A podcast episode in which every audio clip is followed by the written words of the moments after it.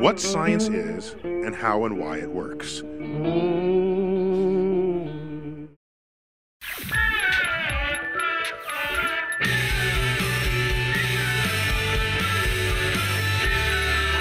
Психические расстройства – в 1887 году американская журналистка Элизабет Кокран, работавшая под псевдонимом Нелли Блай, симулировала психическое расстройство, чтобы поведать о кошмарных условиях в психиатрических лечебницах США, попросту в психушках. Тухлая еда, ледяной душ, засилье крыс, жестокие медсестры и связанные пациенты описаны в ее статье «10 дней в сумасшедшем доме». Веками лечение психических расстройств проходило в таких условиях, но ее работа положила положило начало изменениям, однако борьба была долгой. В 1975 году американский психолог Дэвид Розенхан опубликовал статью «Психически здоровые на месте сумасшедших», где в деталях описал эксперимент, проведенный им в психиатрических учреждениях. Первая часть опыта состояла в том, что семь абсолютно здоровых людей и сам Дэвид, тоже здоровый, отправились в психиатрические лечебницы и сдались в руки врачам, заявив, что слышат голоса. Как только их признали душевно больными, псевдопациенты пациенты прекратили притворяться и ждали, когда же врачи заметят, что с ними все в порядке. Но Розенхан, как и Кокран, на собственном примере понял, что попасть в лечебницу легко, а вот покинуть ее совсем непросто. В среднем участников эксперимента продержали там 19 дней, а одного так и вовсе 52. Им насильно давали психотропные препараты, которые они незаметно выплевывали, а в конце концов поставили диагноз параноидальная шизофрения в стадии ремиссии. Но диагностировать у человека ремиссию и признать его его здоровым не одно и то же, и это лишь одна из претензий Розенхана к системе. Она преподносила психическое заболевание как необратимое состояние, неотъемлемую черту личности, а не болезнь, которую можно вылечить. На втором этапе эксперимента Розенхан рассказал о своем исследовании персоналу клинической больницы и сообщил, что в ближайшее время направит к ним новых псевдопациентов, а они должны будут вычислить самозванцев. И через некоторое время из 193 новых пациентов 41 заподозрили в притворстве. Вот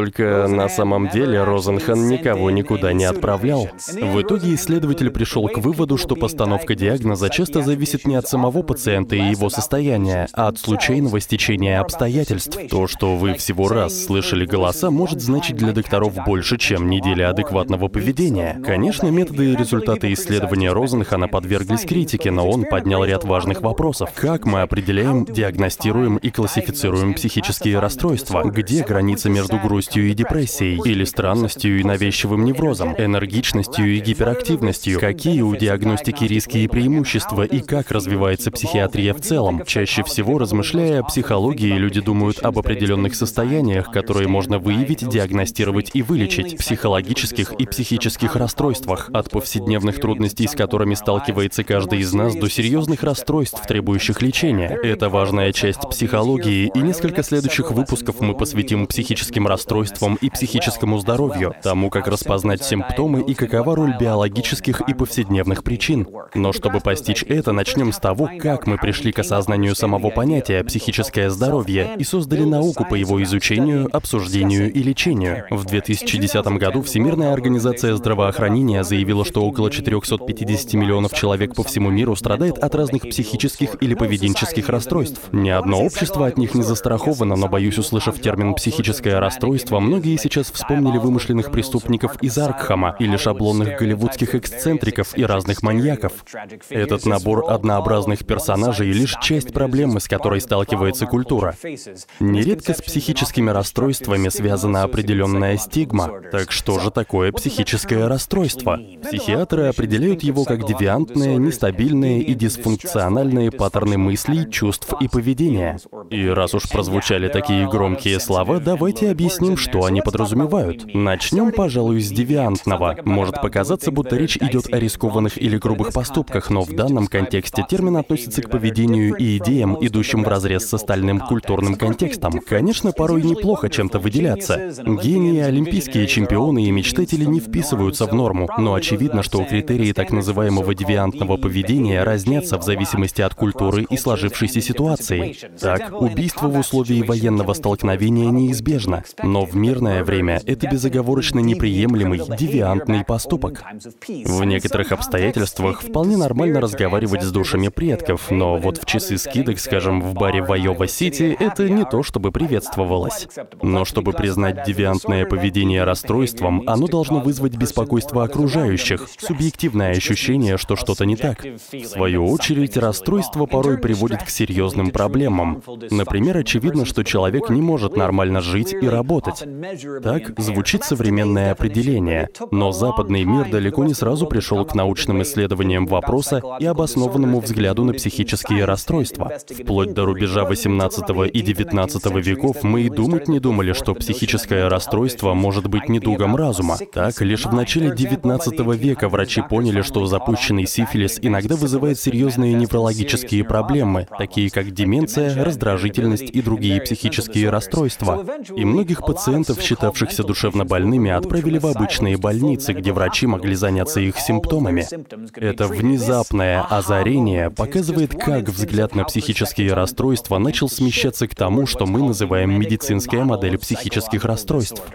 Она основана на идее, что психические заболевания — результат физиологических проблем, которые можно диагностировать и иногда крайне успешно лечить. И это для начала был значительный шаг вперед.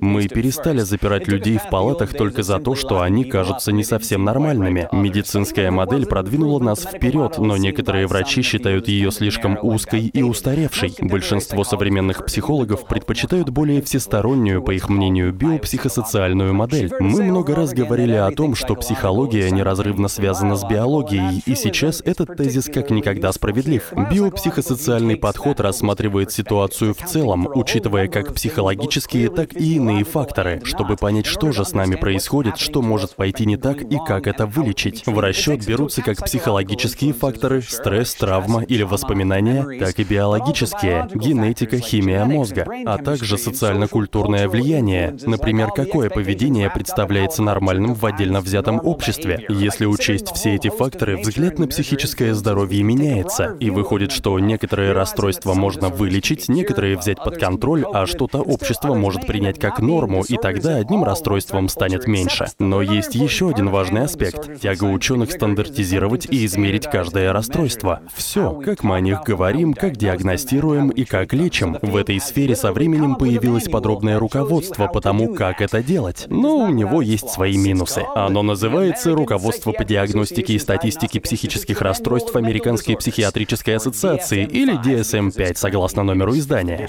На нее опираются врачи, страховые и фармацевтические компании, политики и вообще вся правовая система в целом. Первое издание увидело свет в 1952 году, а последнее — в 2013. Что интересно, оно составлено таким образом, что может совершенствоваться до бесконечности. Во всех изданиях исследованиях зафиксированы результаты новейших исследований и изменения взгляда на психическое здоровье. Хотите верьте, хотите нет, но в первых двух изданиях гомосексуальность описывалась как патология, болезнь. Это определение было исключено из третьего издания от 1973 года как следствие изменения понимания природы сексуальной ориентации. А взглянув на различия в последнем издании и ему предшествующей версии от 2000 года, мы видим, как стремительно все меняется и как классификация влияет на на диагностику, а также каковы главные риски и сложности, которые в целом связаны с классификацией психических расстройств. Так, в последнем издании прослеживается углубление нашего понимания симптомов посттравматического стрессового расстройства, а детское биполярное расстройство отныне называется расстройством социального поведения, поскольку слишком уж часто детям безосновательно ставили именно этот диагноз и без причины лечили от соответствующих нарушений. Наряду с этим появляются и новые диагнозы, такие как игромания и то, что называют страдают зависимостью от интернет-игр. Это говорит о том, что в мире продолжают появляться все новые расстройства. Руководство несовершенно, хотя со времен эксперимента Розенхана многое успело измениться. Критики поднимают вопрос о том, может ли оно привести к постановке неверного диагноза и назначению неправильного лечения. Некоторые вторят опасениям Розенхана и заявляют, что навешивая на пациентов ярлыки, мы ставим их в уязвимое положение из-за бытующих в обществе предрассудков. И в заключении важно учитывать, что определение — мощное оружие, а в области психического здоровья все может усложниться в мгновение мгновение ока. Сегодня вы узнали определение термина «психическое расстройство» и познакомились с его медицинской и биопсихосоциальной моделью. Мы говорили о том, как специалисты используют DSM для постановки диагноза и как это руководство от раза к разу совершенствуется.